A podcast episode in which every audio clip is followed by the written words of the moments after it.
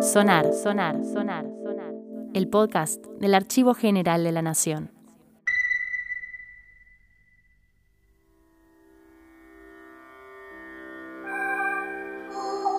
Bienvenidos y bienvenidas a un nuevo episodio de Sonar.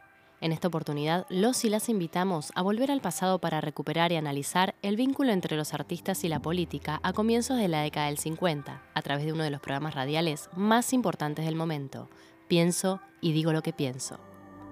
Este microprograma, producido por la Subsecretaría de Prensa y Difusión del primer gobierno peronista, abordó diversos hitos de la política contemporánea, recurriendo a las voces de los más importantes artistas de la radio, el cine y el teatro de la época. Pienso y digo lo que pienso se inscribe así en el inmenso proyecto propagandístico, artístico y cultural del peronismo, cuyo objetivo era llegar a los sectores populares, revalorizando la estética y los valores tradicionalistas de la cultura argentina. Este episodio estará dedicado al vínculo entre mujeres y política durante el peronismo, a través de las voces de las actrices Fanny Navarro y Silvana Roth. Estas reflexiones no eran azarosas y se explicaban por el contexto. El 23 de septiembre de 1947 fue sancionada la Ley 13.010 de sufragio femenino, también conocida como Ley Evita, que dio el puntapié inicial para modificar el rol de la mujer en la política argentina. Mujeres de mi patria, recibo en este instante de manos del gobierno de la nación la ley que consagra nuestros derechos cívicos y la recibo ante vosotras con la certeza de que lo hago en nombre y representación de todas las mujeres argentinas, sintiendo jubilosamente que me tiemblan las manos al contacto del laurel que proclama la victoria. Dos años más tarde se funda el Partido Peronista Femenino, que contó con la incorporación masiva de las mujeres a la política. Fanny Navarro y Silvana Roth, ambas actrices, se vieron muy involucradas con el movimiento peronista. Su participación en el programa Pienso y digo lo que pienso dejaba sentada la posición de ambas en relación al contexto político y el cambio de paradigma en cuanto al lugar que ocuparía la mujer desde ese momento en los asuntos públicos. También Silvana Roth, nuestra gran actriz, ha querido llegar a sus muchos amigos de todo el país para decirles también su mensaje de verdades, continuando este extraordinario ciclo. Silvana Roth fue actriz y política argentina, durante su carrera artística filmó 26 películas entre las que se destacan Fragata Sarmiento, Los Martes Orquídeas, Allá en el setenta y tantos y El Ayudante. Mantuvo una relación de profunda amistad con Eva Perón, militó por la igualdad de los derechos entre el hombre y la mujer y llegó a ser secretaria general del Partido Peronista Femenino. Fue el 17 de octubre del año 45.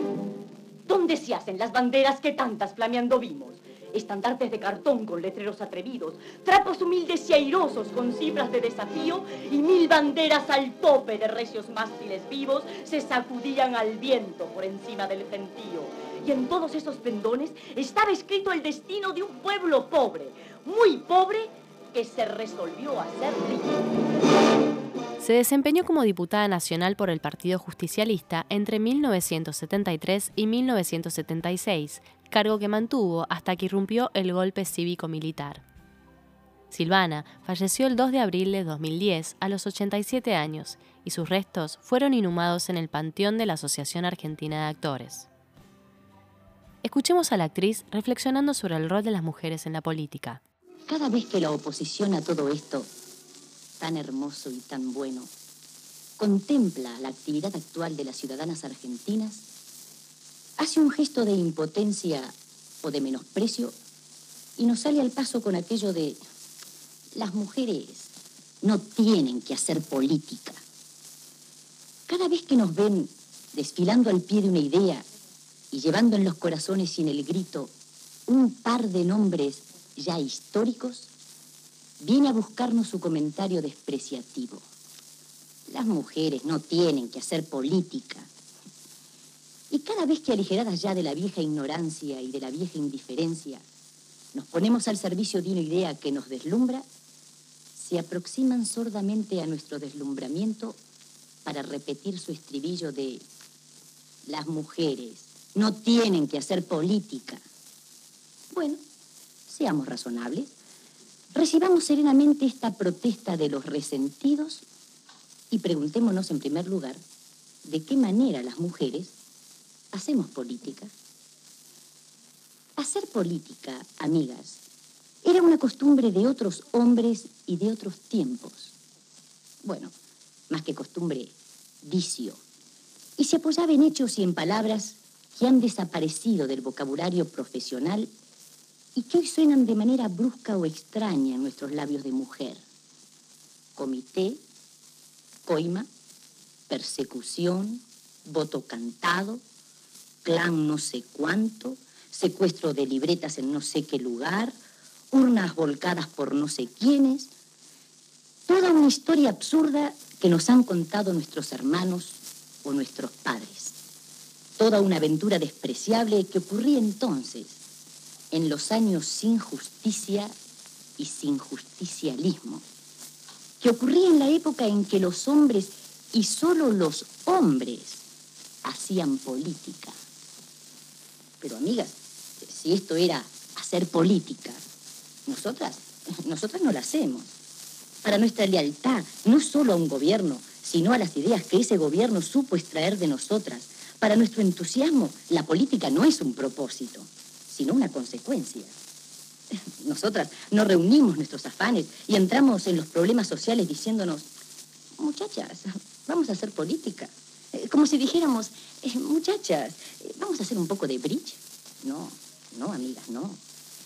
Las ciudadanas de la nueva Argentina nos lanzamos a esta maravillosa efusión de la bondad y del esfuerzo, no pensando en la política, sino en la felicidad de los humildes y en el equilibrio de todos los amores y todos los hogares.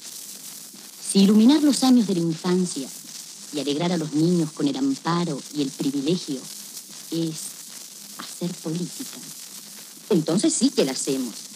Si procurar que las agencias de colocaciones cierren sus puertas porque a nadie hay necesidad de buscarle trabajo, si eso es hacer política. Y sí, la hacemos, si recibir los últimos años de una ancianidad y convertirlos de la zarza en la flor y devolverle a los corazones desengañados la fe en Dios y en los hombres, si eso es hacer política, la hacemos. Y si hacer política es proceder lealmente, olvidar los agravios, romper los precintos de la humillación, obtener la nacionalidad, reconocer las 76.000 obras realizadas por el gobierno justicialista, sigamos haciendo política, amigas. Sigamos, sigamos fervorosamente, porque de este fervor solo podemos esperar los frutos más importantes y maduros. Que los incrédulos nos salgan al paso y nos arrojen aquella floja manea de las mujeres no deben hacer política. La manea se romperá como de papel y seguiremos adelante en la risueña zaravana de las que somos felices porque estamos promoviendo la felicidad ajena. Y los que hacían política en el tiempo de los padrones farsantes, en aquella época de la desvergüenza y el fraude, esos, esos solo procuraban la propia ventaja y nunca se asomaban a la felicidad de los demás.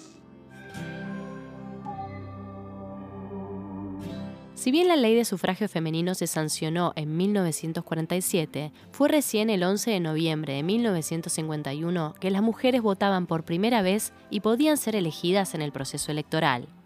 Eva Perón, promotora de esta ley y ya con su enfermedad avanzada, emitió su voto desde el Policlínico Presidente Perón, donde estaba internada. Este hospital fue inaugurado ese mismo año en el marco del plan de salud desarrollado por el ministro de Salud, doctor Ramón Carrillo, y justamente Fanny Navarro diserta sobre esta temática en dicho programa radial. Antes de continuar, un breve corte publicitario.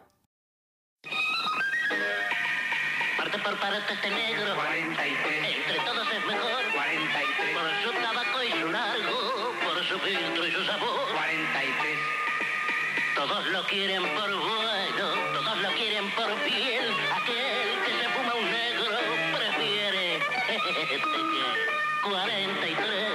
Toma cacho. 43 negros. ¡Qué gran cigarrillo! Fanny Navarro fue una actriz argentina que tuvo una carrera notoria a principios de los años 50 en cine, teatro y televisión.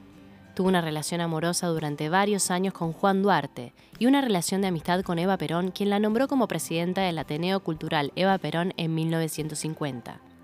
La relación entre ellas fue inquebrantable y también fue una militante activa en el Partido Justicialista.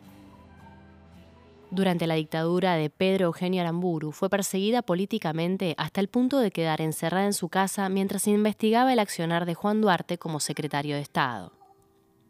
Germán Fernández Alvariño, conocido como el oscuro capitán Gandhi, interrogó a la actriz por más de cinco horas y la sometió a un acto de extrema violencia mostrándole el cráneo de su expareja cercenado de su cuerpo.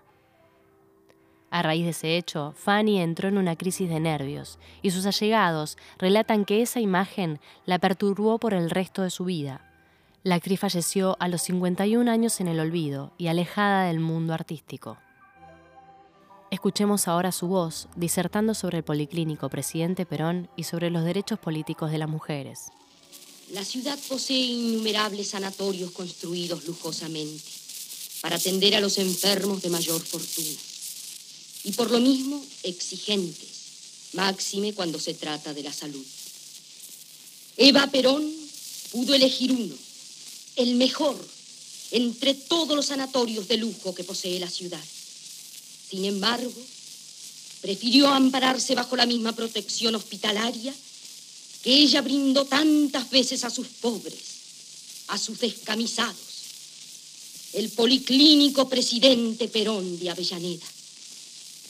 Ella lo mandó construir en la barriada más humilde de la ciudad, más descamisada de la República.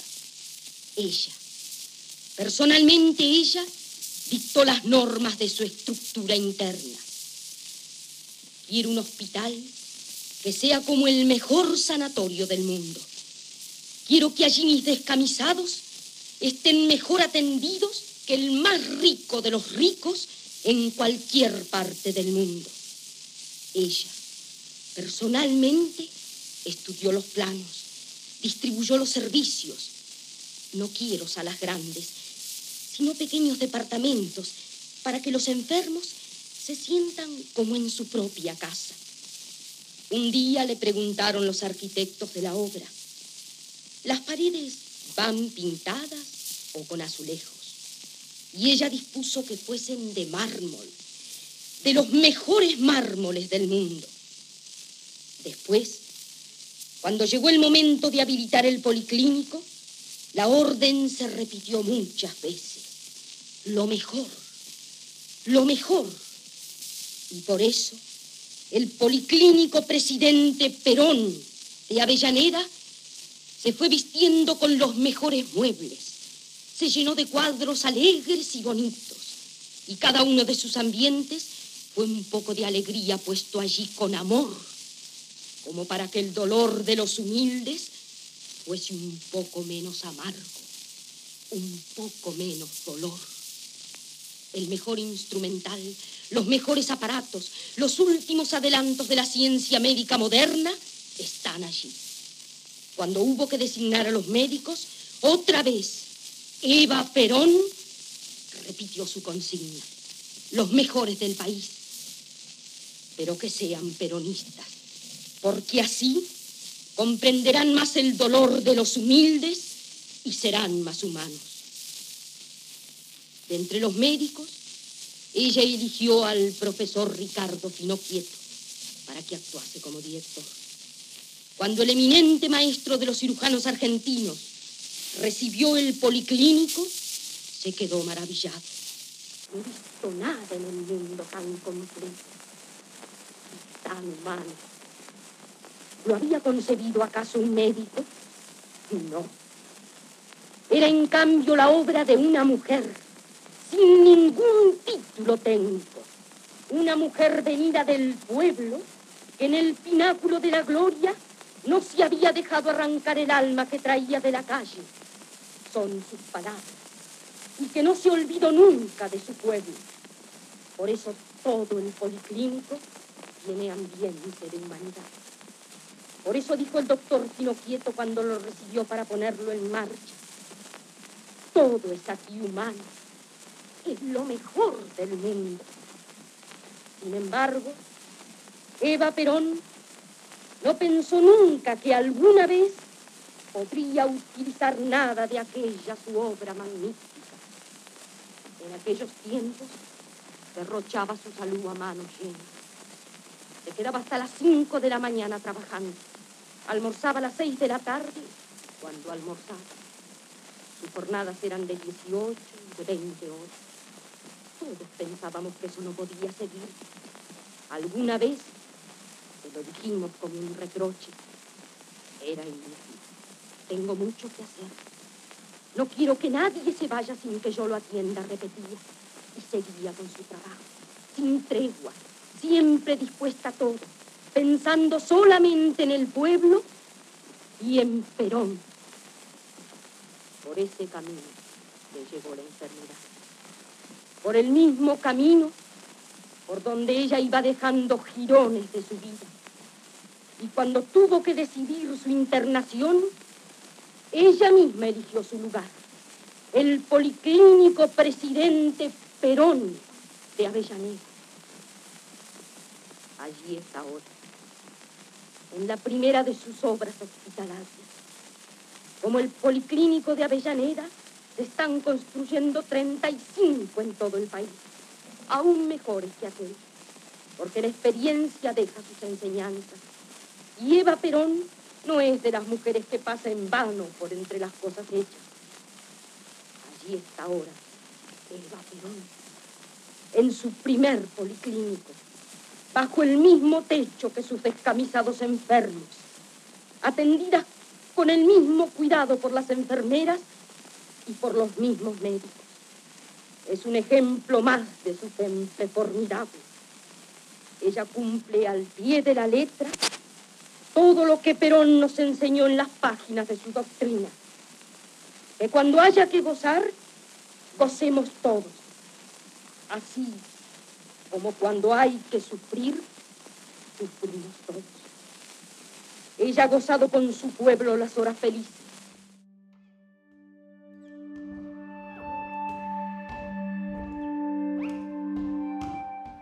Los audios que escuchamos corresponden al Fondo Acervo Gráfico Audiovisual y Sonoro perteneciente al Archivo General de la Nación.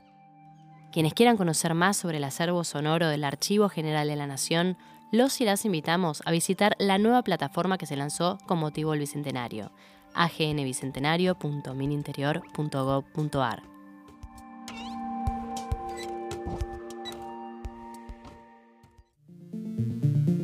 Los guiones de esta temporada fueron realizados por Mercedes Acosta Quintas, Eva Ainora y Celeste Sabó. La edición y producción estuvo a cargo de Gonzalo Ruiz. La locución fue de Celeste Sabó y la coordinación de Diego Echezarreta.